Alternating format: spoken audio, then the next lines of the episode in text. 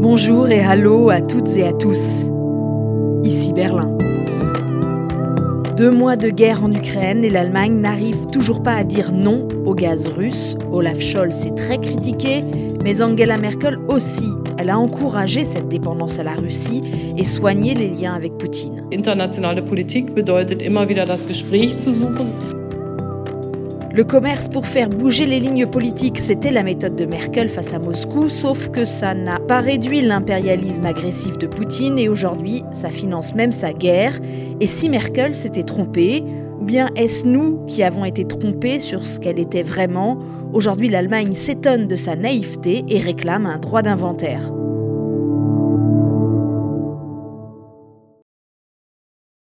Bienvenue dans ce nouvel épisode du podcast consacré à Angela Merkel, dont on pensait vraiment avoir tout dit. Mais la guerre en Ukraine jette une nouvelle lumière sur son bilan et des questions méritent d'être posées à un moment où ça tangue à Berlin, jusqu'au plus haut niveau, en effet, chez les sociodémocrates du SPD il n'y a pas que Gerhard Schröder qui a aimé faire du business avec la Russie, on en parlait déjà dans notre épisode 4 fin février. Cela a pris une nouvelle dimension ces dernières semaines, plusieurs anciens ministres sont éclaboussés et même le président fédéral Frank-Walter Steinmeier, ancien bras droit de Schröder à la chancellerie, et puis ministre des Affaires étrangères à deux reprises dans un gouvernement d'Angela Merkel. On revient donc à elle, qui a quitté le pouvoir il y a cinq mois. Comme annoncé, elle se tient en retrait du fracas du monde. Elle a tout juste publié un communiqué pour justifier sa décision prise en 2008 de ne pas faire entrer l'Ukraine dans l'OTAN, mais elle ne dit toujours rien sur euh, la dépendance énergétique à la Russie, sur Nord Stream 2, toute une politique, sa politique en réalité, qui finance aujourd'hui la guerre de Poutine. Juste un chiffre, en janvier, pour acheter les matières premières russes dont elle a besoin, l'Allemagne a payé 4 milliards d'euros à la Russie. Bonjour Stéphane Seidendorf. Bonjour Hélène. Directeur adjoint du DFI, 55% du gaz utilisé en Allemagne provient de Russie. Alors je mets les pieds dans le plat tout de suite. C'est d'ailleurs une question que se posent beaucoup d'Allemands maintenant.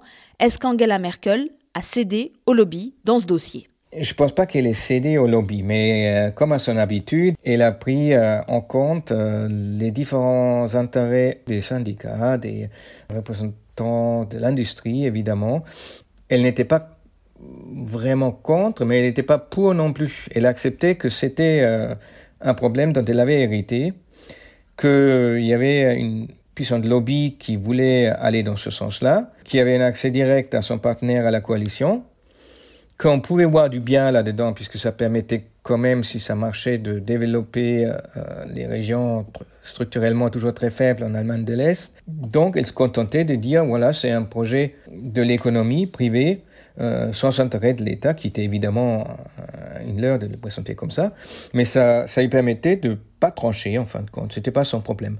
Et tant qu'elle sentait qu'elle était accompagnée par euh, une majorité, elle poursuivait.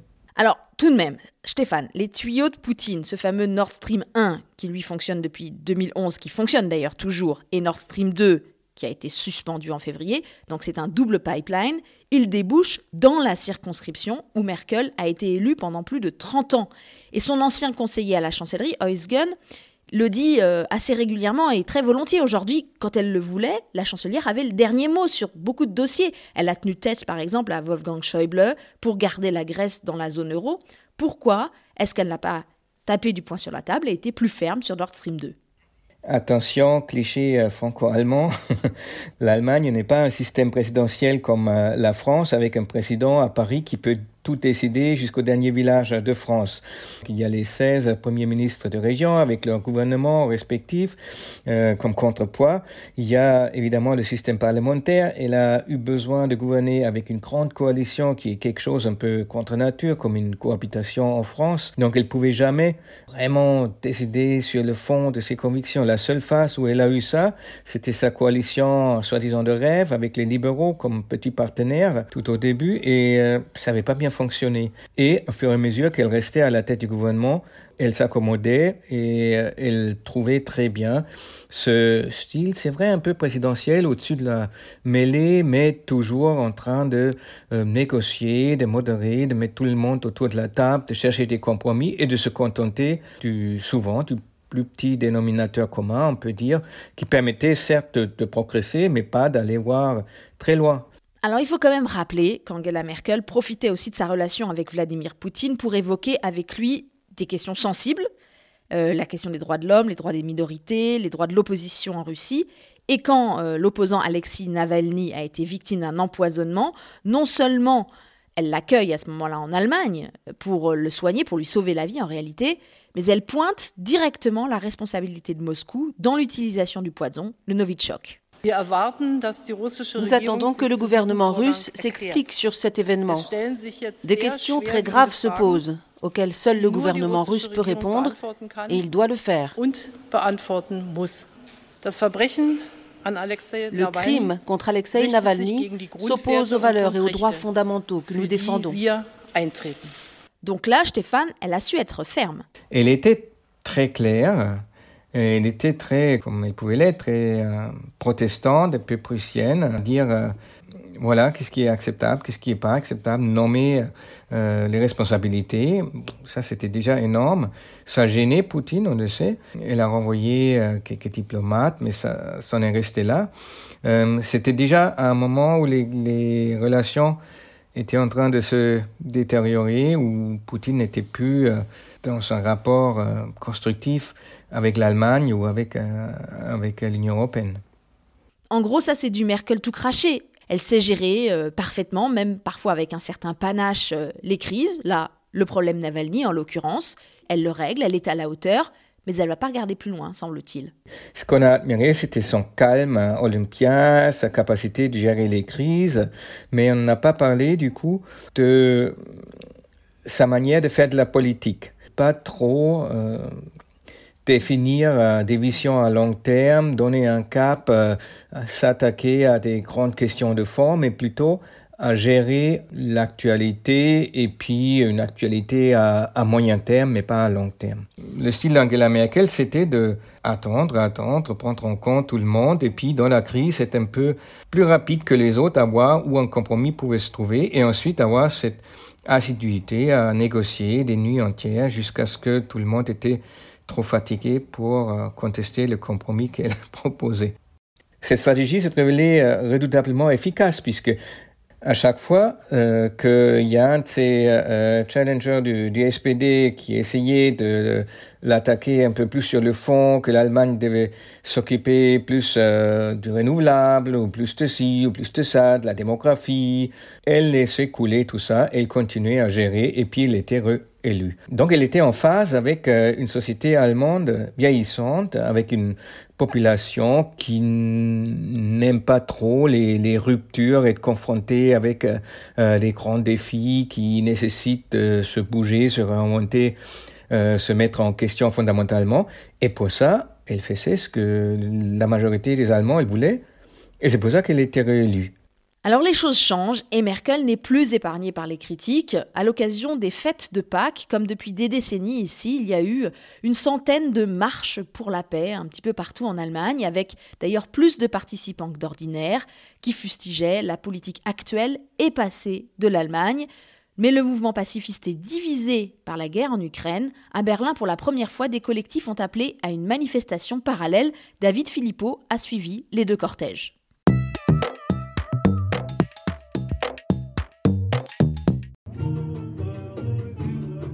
La première manifestation, celle des organisateurs historiques, a lieu sur une place du quartier de Kreuzberg.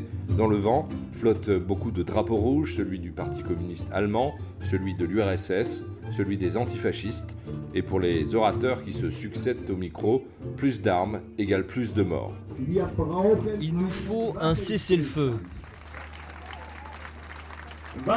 Des livraisons d'armes à l'Ukraine, c'est faire fausse route. Elle prolonge la guerre et augmente les souffrances. Au pied du camion sono, orné d'une banderole à bas les armes, Orstakrum acquiesce. Cette théologienne protestante du mouvement pour la paix participe à ces manifestations depuis 40 ans et elle renvoie dos à dos l'OTAN et la Russie. La politique de l'OTAN était toujours très, très agressive. Euh, en Irak, en Libye, donc, nous, avons toujours manifesté contre ces attaques et nous manifestons aussi contre l'attaque euh, de, la Russie contre l'Ukraine. C'est pas un ange, hein, Poutine. Mais nous pensons c'est notre opinion, qu'il ne faut pas jeter de l'huile dans le feu.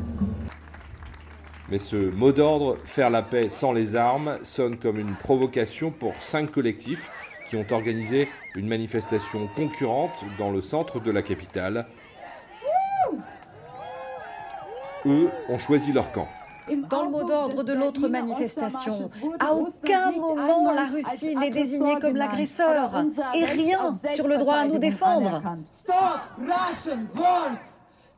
Ici, les drapeaux sont ukrainiens, biélorusses, géorgiens ou tchétchènes et les manifestants plus jeunes.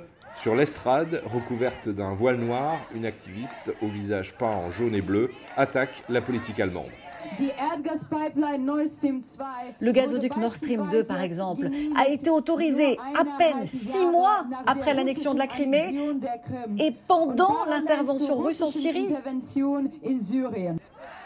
Parmi les rares manifestants à ne pas porter de drapeau ou de pancarte, il y a Annette, une retraitée, d'accord avec les accusations. La priorité en Allemagne, c'est de faire du business et au meilleur prix, au détriment des sociétés civiles, mais au profit de quelques grandes entreprises. C'est ce que j'ai toujours critiqué. Et je trouve que l'action de Mme Merkel et du président Steinmeier a été très mauvaise. Le cortège prend la direction de l'avenue Unter den Linden. La principale revendication est reprise en cœur par le petit millier de participants. Embargo sur le gaz et le pétrole russe.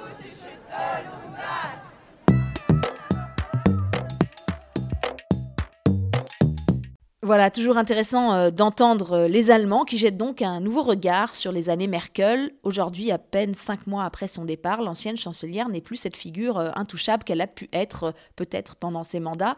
Les critiques sont là et parfois très sévères, au-delà d'ailleurs du dossier russe, hein, sur le numérique, la transition énergétique. On sait qu'elle n'a pas été au bout des dossiers. Stéphane, est-ce que toutes ces critiques qui surgissent là en ce moment, est-ce que ça te surprend? En quelque sorte, maintenant, on découvre tout ce qui n'a pas été traité pendant 15 ans ou qui a été euh, géré pour être fixé provisoirement, je dirais, mais sans trouver, sans aspirer à une solution de fond qui fixe le cap et qui euh, met l'Allemagne en route. Donc, euh, tout ça, c'est ces gestions au quotidien, presque, on peut dire, hein, avec parfois des retours un peu surprenants. Euh, la sortie du nucléaire, l'accueil des réfugiés, mais autrement, on restait un peu ronronnant dans euh, le calme, le bien-être, et puis euh, on prospérait économiquement. Donc, c'est un point de vue allemand, il n'y avait pas besoin de se poser toutes ces questions. Et évidemment, maintenant, on voit très bien que un pays de la taille de l'Allemagne, avec son poids économique et son rôle au sein de, de l'Europe et de l'Union européenne, ne peut pas se permettre une telle politique pendant très longtemps. Sinon, le besoin de fixer le cap se retourne en quelque sorte euh, contre l'Allemagne et ses alliés, et c'est les autres qui fixent le cap. Là, en occasion, c'est Poutine qui a défini euh, où on allait et comment on y allait en attaquant l'Ukraine, et puis on a les conséquences à gérer maintenant. Donc il y a peut-être un mea culpa général à faire sur Merkel. Même Barack Obama, en quelque sorte, l'a mal jugé, hein, puisqu'en partant, il l'avait adoubé euh, leader du monde libre. Derrière cette admiration, on oubliait peut-être faire aussi euh, un inventaire un peu critique de tout ce qui n'a pas été fait au niveau international, géopolitique, avec la Russie, c'est là où c'est le plus chaud, mais il reste aussi la relation avec la Chine à redéfinir, aussi euh, le rapport à, l'Afrique à, revoir. Donc il y a beaucoup de, de chantiers. C'est jamais l'Allemagne ou Angela Merkel toute seule qui sont responsables, mais elle va devoir accepter, les historiens trancheront, qu'elle avait sa part de responsabilité dans tout cela. Merci Stéphane. Alors ça c'est clair, Angela Merkel fascine, et ce n'est pas celle que je retrouve maintenant qui va me dire le contraire. Bonjour Marion. Bonjour Hélène. Marion Van Rentergem, journaliste française, auteure de deux biographies d'Angela Merkel.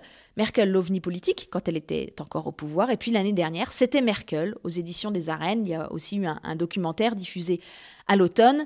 Marion, est-ce qu'on a été ébloui par Angela Merkel? Tes livres, d'ailleurs tu le dis toi-même, ont parfois un côté euh, hagiographique, comme si Merkel avait tellement de qualités qu'on n'a pas vu ou voulu voir ses failles et ses erreurs. Moi, elle m'a toujours fascinée, elle continue à me fasciner. Je pense que, ceux qui n'ont pas lu mon livre ne, savent pas qu'il y a des critiques dans ce livre. Je pointe les défauts de Merkel, dont, d'ailleurs euh, la, relation avec la Chine et avec la Russie, dont Nord Stream 2. Mais c'est vrai que ce n'était pas vraiment le propos du livre. Et ce qui, et ce qui l'a emporté, c'était une fascination et qui est intacte d'une femme profondément différente et qui, pour moi, reste unique parce que c'est la première fois qu'un grand dirigeant d'un pays occidental vient d'un pays qui n'existe plus. Et, ça, on ne pourra pas me l'enlever. Euh, je pense que quelqu'un qui est resté 16 ans au pouvoir en venant d'où elle vient, en étant une petite scientifique d'une province d'Allemagne de l'Est, et qui a réussi à monter les échelons, sans être encore une fois une grande européenne forcément remarquable, mais par son histoire, par son destin, par son visage, d'incarner l'Europe comme personne ne l'a fait auparavant. Je trouve ça admirable. Alors évidemment, c'est un peu embêtant, c'est que la faute qu'elle a commise avec Vladimir Poutine n'est pas une petite erreur, c'est majeur, magistral. Et je comprends qu'on renverse ses perspectives. Moi, je, ne peux pas la renverser et je continue par trouver que c'est quelqu'un d'exceptionnel, même si euh, elle laisse de grosses tâches dans son bilan. Dans tes livres, tu rappelles souvent à quel point elle a été sous-estimée, au début notamment. Hein. C'était en fait une fausse naïve. Euh, les hommes de son parti n'ont pas cru en elle parce qu'elle était là avec euh, ses airs modestes, son style discret. Et en fait, un par un, euh, bah, elle s'en est débarrassée. À la lumière de cette guerre en Ukraine, de la dépendance en fait qu'elle a instaurée avec la Russie, qu'on ne découvre pas maintenant, mais là, ça prend vraiment une autre dimension, je me demande si on ne s'est pas trompé sur elle et si c'était en réalité une vraie naïve. Je pense qu'il y a eu une naïveté d'Angela Merkel, qui était commune d'ailleurs à d'autres, sur une sorte d'illusion euphorique à la fin de la guerre froide, de se dire, voilà, euh, maintenant on est dans un monde uni, euh, il faut se parler, il faut réinstaurer un dialogue Est-Ouest. Donc je pense qu'il y avait une forme d'illusion, de la mondialisation heureuse, qui a beaucoup compté. Il y avait aussi, dans cette relation vis-à-vis de la Russie, évidemment, de l'égoïsme national. Elle, pensait aux intérêts économiques allemands avant toute chose. Là où c'est vrai qu'elle a, peut-être euh, mésestimé Vladimir Poutine, c'est que cette relation d'interdépendance à grande échelle était déjà, et je le dis dans le livre, je dis c'est son erreur, c'est sa faute historique d'avoir à ce point lié les mains de l'Allemagne à la Russie. Alors évidemment, à la lumière de l'Ukraine, cette faute historique prend une autre dimension.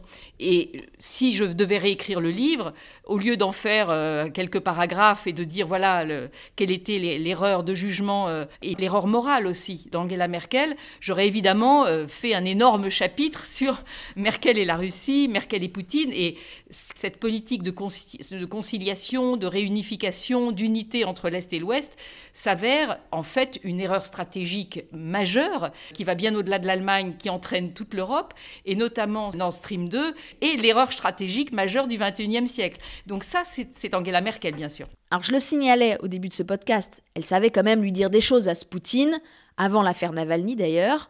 Merkel-Poutine dans une même pièce, Marion, quand ils se rencontraient, ça donnait quoi? Les rencontres en tête-à-tête, d'après que les informations que j'ai, qui sont évidemment de deuxième main, c'était toujours solide, tonique, elle ne se laissait pas faire et c'était franc. Il l'attestait au départ avec cette histoire de chien, cette incroyable histoire de chien quand même. C'est que ses services s'étaient renseignés sur les vulnérabilités et les faiblesses d'Angela Merkel avant leur première rencontre. Les conseillers de Poutine avaient réussi à récolter cette information de, de grande importance qui était qu'elle avait peur des chiens parce qu'elle avait été mordue par un chien, je crois que c'était à l'adolescence, enfin. Et il se trouve que lui a un chien euh, qui n'est pas un, Doberman comme on, comme on, le mettrait dans un film de James Bond, mais un brave labrador. Mais malgré tout, elle a peur de tous les chiens. Ce pervers de Poutine, lors de la première rencontre, le vrai chien n'est pas là, mais il dispose sur le canapé un chien en peluche. Et puis, deuxième rencontre, il fait semblant d'avoir oublié. Et là, le labrador, le brave labrador noir, qui, comme tous ces bons chiens, adore venir renifler les invités, se faufile entre les jambes de Merkel. Euh, et il y a des photos euh, formidables de Merkel qui est complètement crispée en arrière de son fauteuil et Poutine affichant un sourire, mais d'une jouissance, d'une jubilation extrême. Donc ça, c'était le premier test. Le conseil de Merkel qui, qui m'a raconté la scène m'a dit ils sont odieux, ils sont atroces, je les reconnais, je les connais par cœur. C'est typique des méthodes du KGB. C'est ce qu'elle a dit en sortant à, ce conseiller.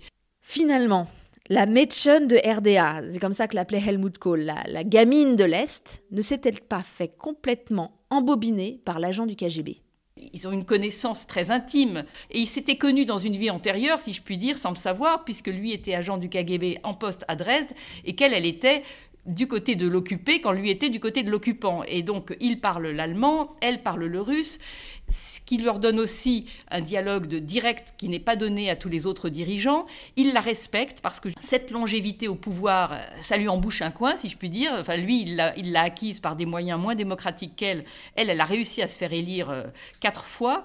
Il y avait une, vraie, euh, un vrai respect mutuel entre les deux. Et Merkel a sans doute aussi cru elle a pensé possible ce merkelisme qui est fait finalement cet art du en même temps, de se dire bon ok, je parle avec Poutine, mais en même temps je commerce avec lui, et parce que c'est moi, parce que je suis une femme de l'Est, parce que j'incarne les deux mondes à la fois, tout ça ensemble fait que je peux me faire entendre de Vladimir Poutine, je peux faire entendre ma voix et imposer ce que j'ai à imposer. Là où elle, a eu tort, c'est qu'il y avait un moment où elle, elle allait partir et que c'était très très dangereux de miser sur sa propre personne. C'est très romanesque que tu dis sur l'idée qu'elle s'est fait berner par l'agent du KGB. Je pense qu'elle est trop maline pour se faire berner à ce niveau-là. En revanche, qu'elle ait joué euh, sur, ses acrobaties politiques, c'était vraiment une grande artiste pour mettre les gens ensemble, négocier, concilier, faire en sorte qu'on trouve une solution commune, et se dire que même avec Poutine, elle y arriverait, là oui, peut-être que c'est naïf. Et puis rien ne dit que Merkel au pouvoir, euh, je ne pense pas que Merkel, je suis même à peu près convaincu que Merkel au pouvoir, ça n'aurait pas empêché Poutine d'envahir l'Ukraine. Merci beaucoup Marion pour euh, toutes ces anecdotes. Il y en a encore plus euh, dans tes livres. Ça donne vraiment une plongée dans la psyché de celle qu'on a présentée comme la femme la plus puissante du monde et dont l'héritage aujourd'hui est donc en partie remise en question en Allemagne. Voilà, comme d'habitude, le générique et les remerciements. David Philippot pour le reportage, avec l'aide des amis qui prêtent leur voix pour les traductions. La musique est signée Aloïs Kerek. Merci au DFI et au Fonds citoyen franco-allemand qui soutiennent cette aventure. Le podcast avec un K revient dans deux semaines après la présidentielle en France. Il y aura forcément des choses à raconter. Je m'appelle Hélène Cole avec un K et je vous dis à bientôt. Bis bald.